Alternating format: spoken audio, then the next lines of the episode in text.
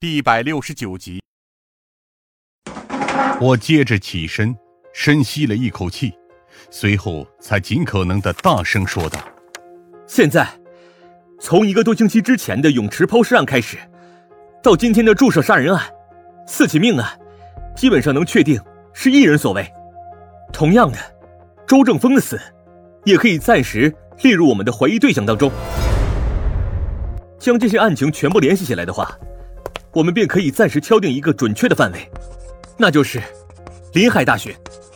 我拍着那块沾满了各色信息和照片的白板，或者更具体而言，就是学生群体。光是学生能犯下这么多骇人听闻的案件吗？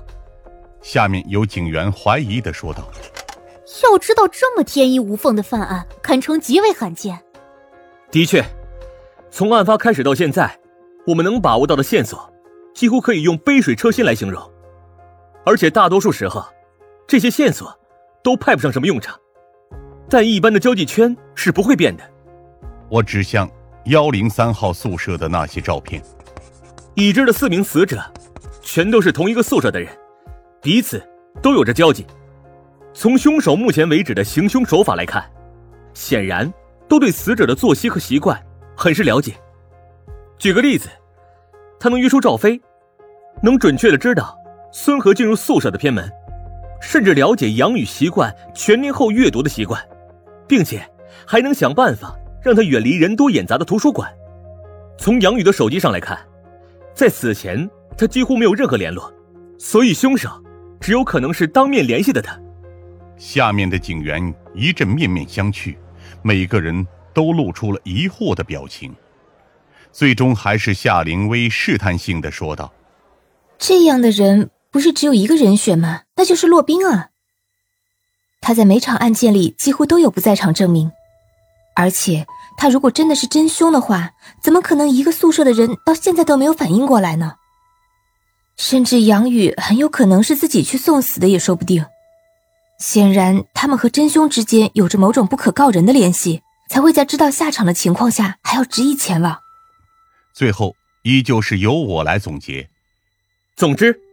现在我们得将所有注意力放在调查他们几个人共同的人脉圈子上面，这应该不难。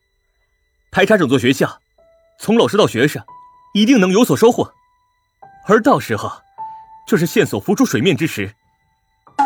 专案组开启了全方位的动员，整个市区的资源基本上也全都被调配给了我们，从警力到设备，凡是我们需要的。局长基本上都会第一时间提供，但相应的代价也很明显。我们又迎来了熟悉的十日期限，在十天之内从无到有的发掘线索，难度自然可想而知。就连疯子都直言，这算是一把双刃剑。显然，局长那里也承担了些许责任。不过，好在我们有着清晰的目标。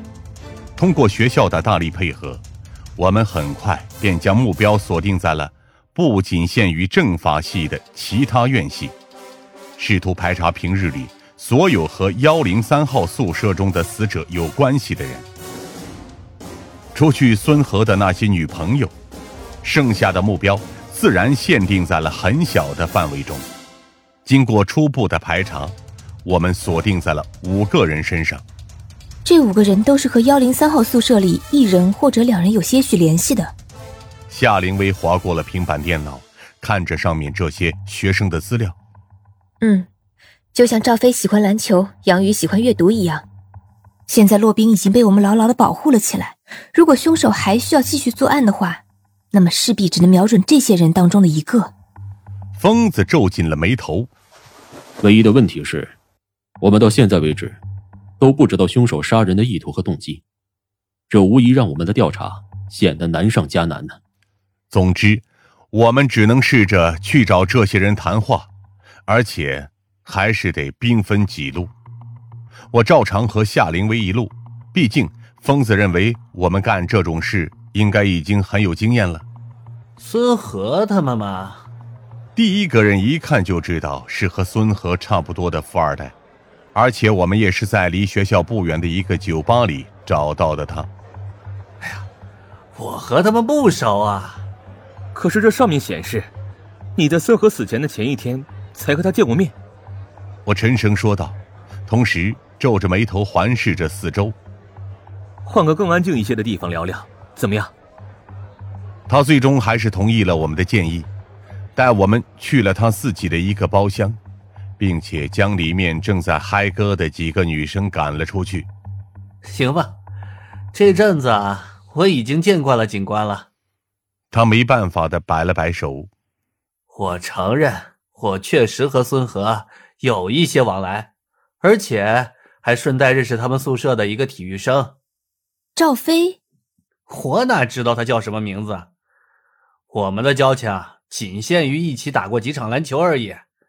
不过那家伙确实厉害的很，不愧是校队主力。夏灵薇接着问道：“那你知道他们已经死了吗？”